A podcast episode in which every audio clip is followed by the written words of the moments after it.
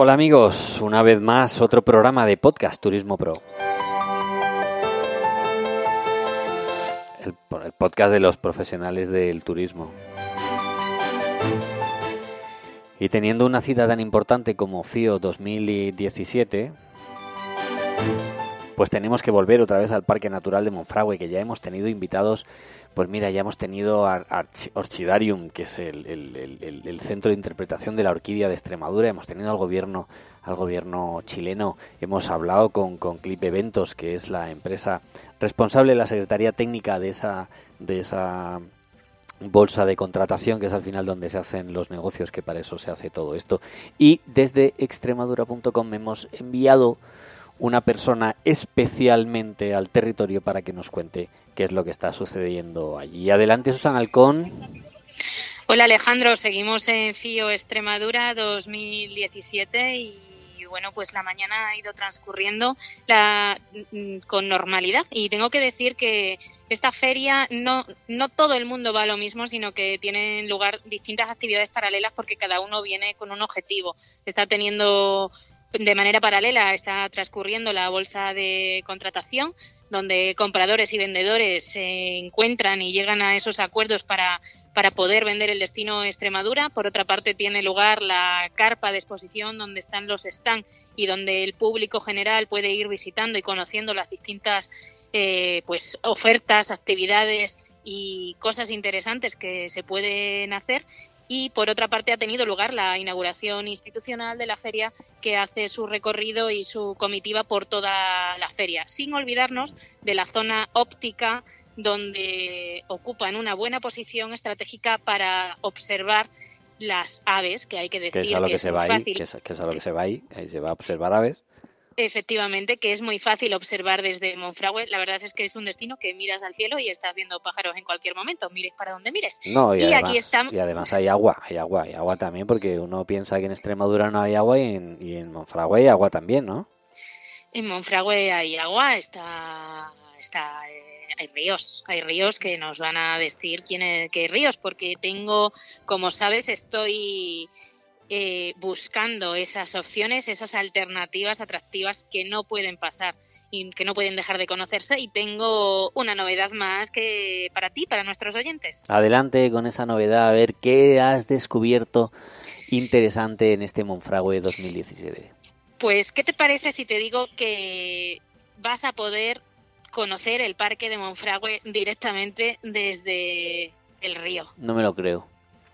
Pues no me lo creo, no me creo nada porque es que porque es que no me creo nada. Porque es que siempre todos son problemas y cada vez que uno quiere navegar no se puede y cuando no sé qué, no, no, no me estás engañando, eso no es posible.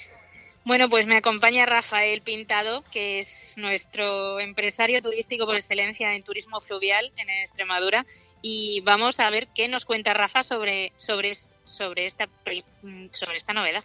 Rafa, buenos días. Buenos días. Bienvenido Rafael Pintado, como no, asiduo de los micrófonos de, de extremadura.com, porque como bien ha dicho Susan, él es el, empresario fluvial por, por, por excelencia. Rafael, eh, buenos días. Mm. Buenos días, muchísimas gracias por, por vuestras palabras. ya me estoy sonrojando y todo. ¿Cuál, cuál, yo, permítanme, permitirme, queridos eh, oyentes, pero yo se la tengo que preguntar de una forma directa. A ver, Rafa, ¿qué has liado en el agua de Monfragüe? Porque tú si no la lías no estás contento. Pues, pues la verdad es que tenemos un río increíble. Tenemos el, Tajo y el Tajo, como bien sabéis, pasa por, por Monfragüe. De hecho, es lo que permite el, que tengamos aquí esta riqueza de, fauna y flora. Y lo que la verdad es que es una idea que empezó en octubre del 2015 y por fin, por fin, tras este largo periplo de papeleos, trámites, eh, de bueno, de poner a todo el mundo de acuerdo y demás, eh, estamos eh, anunciando, de hecho lo presentamos, el barco turístico de Monfragüe. Es un aula de naturaleza que va a permitir que la gente pues, tenga una visión de Monfragüe desde un punto totalmente distinto, que es desde, el río. Pues eso es una cosa absolutamente excepcional, porque haber, haber logrado navegar en, en una reserva de la biosfera no ha tenido que ser nada fácil. Pues no, no lo es. Además, como tú ya nos conoces, nosotros somos los principales interesados en, que este recurso que tenemos, que es nuestro medio ambiente, pues eh, se mantenga, se proteja y se cuide. Y, bueno, pues eh, realmente pues hay unos trámites importantes para que nuestra eh, actividad no solamente no suponga ningún perjuicio para, para nuestros querida fauna y flora, que para esas aves encantadoras que nos permiten pues, que la gente venga a verlos, sino que además lo que hacemos es un aula de naturaleza. Aquí en nuestra embarcación lo que hacemos es transmitir esos valores de conservación, de protección y de amor hacia el medio ambiente, porque las cosas hay que tener en cuenta que si no se conocen no se pueden apreciar y si no se, no se quieren, no se aprecian, al final no se van a conservar ni se va a luchar por ello. Y es muy importante que todos sepamos la riqueza que tenemos aquí y luchemos por el mantenimiento de ellas. Y además, además que efectivamente el barco, más que un barco, es, eh, es un aula de naturaleza, ¿no? Es un sitio donde nosotros podemos aprender y podemos, y podemos conocer eh, más sobre el parque y, sobre las especies que en él habitan. Pues sí, el, el, barco es el medio de transporte que nos permite navegar por el agua, pero la ventaja es sobre todo que te hacen una interpretación de todo el de todo la fauna y la flora que tiene y además eh, pues luego va añadida con el tema de, de historias, leyendas bueno, pues un poco el conocer todo, porque es la, la riqueza y la variedad es, impresionante en el parque. Y no solamente ya todo el tema de naturaleza, sino patrimonio, material y inmaterial. El otro día estaba comentando con, con el alcalde Betalabán, la barca Betalabán estuvo en funcionamiento casi 900 años. O sea, que es algo impresionante. Que haya una barca de paso ha estado 900 años dando servicio a, a estas grías, unas vías pecuarias, que, servían pues bueno pues para que el ganado que subía para Asturias y en invierno bajara para, para aquí, para nuestra tierra. Oye, ¿y, cuánto, cómo, cómo funciona? ¿Es para colegios? ¿Es para visita eh, de, de familiares? ¿Es para expertos? ¿Cuál es el servicio que prestáis? Pues el servicio es muy adaptado. Eh. Como bien sabes, la embarcación lo bueno que tiene es que se adapta a, las necesidades. Nosotros tenemos un, paquete especial para lo que son colegios, con unas actividades dinámicas, didácticas que se le mandan antes al, al, centro para que las pueda acompañar en clase antes del viaje. Eh, tenemos otro para el tema de familias, eh, también para el turismo senior. Ten en cuenta que nosotros tenemos aquí ahora mismo los embarcaderos que vamos a, utilizar van a ser el de Serradilla, que es ahora mismo en construcción, que el de Talabán, que ya está construido. Eh, y en Serradilla, por ejemplo, tenemos uno de los principales Cristo de, Serradilla, que es un, icono del turismo religioso. O sea, que no solamente hay naturaleza, sino que puedes complementar estos viajes con gastronomía, patrimonio, cultura y tradición. Pues eh, Susan, vaya, vaya novedad importante que nos, que nos traes. Pues sí, a mí solo me queda saber cuándo va a ser ese estreno, si se sabe ya la fecha y cuál va a ser ese primer recorrido. ¿Qué previsión tenemos? Pues estamos aparejando en torno a un mes y medio. O sea, ahora mismo tenemos los permisos recién concedidos. Hasta que no tuviéramos los permisos no podíamos hacer el traslado de la embarcación, que ya está fabricada en el astillero. Y entonces ahora es simplemente todos los trámites de traslado, y, ponerla en, el agua y diseñar. Y el recorrido, el recorrido pues es en cuestión de un mes y medio y saldremos de Talabán, porque tenemos por tema de identificación no podemos subir de momento hasta hasta la parte de arriba de la ciudad de Fera de Serradilla para arriba.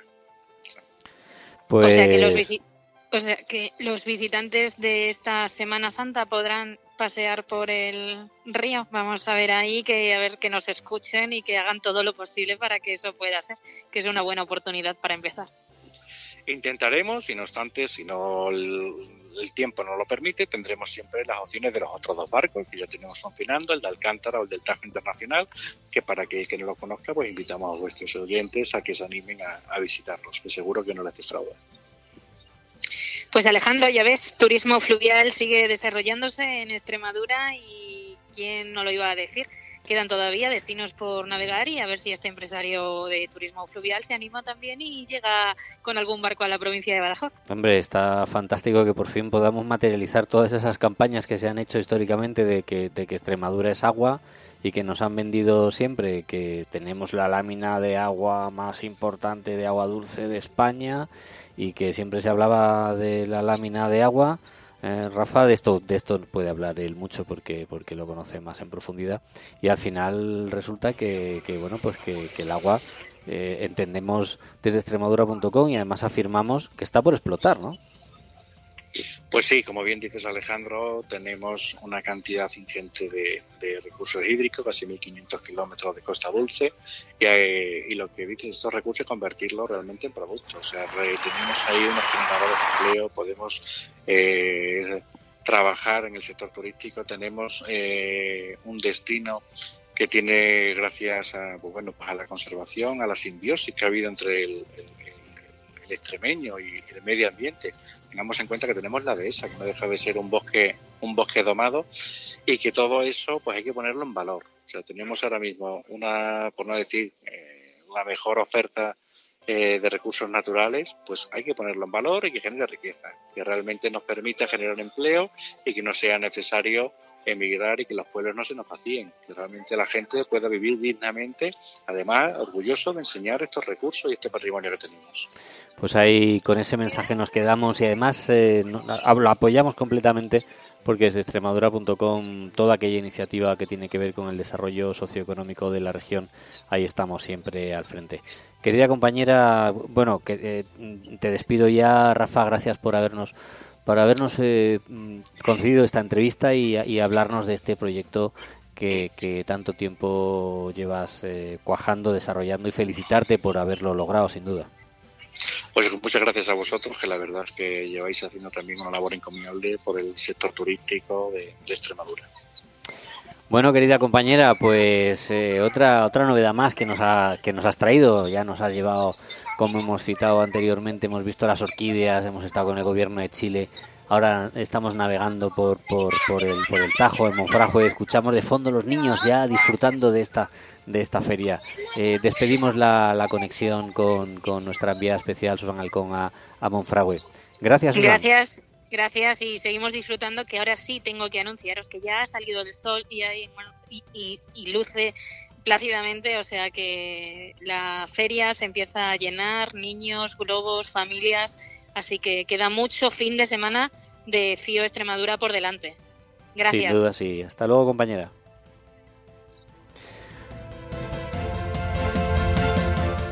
Qué maravilla, qué maravilla, qué maravilla esta Extremadura y que tenemos todas esas posibilidades que ya los empresarios van poniendo en, en marcha y van, y van, y van, y van haciéndose cargo, van haciéndose cargo de su parte, de su parte de hacer negocio con esos recursos naturales y, como bien decía Rafa Pintado, protegiendo el medio ambiente. Seguimos navegando en extremadura.com.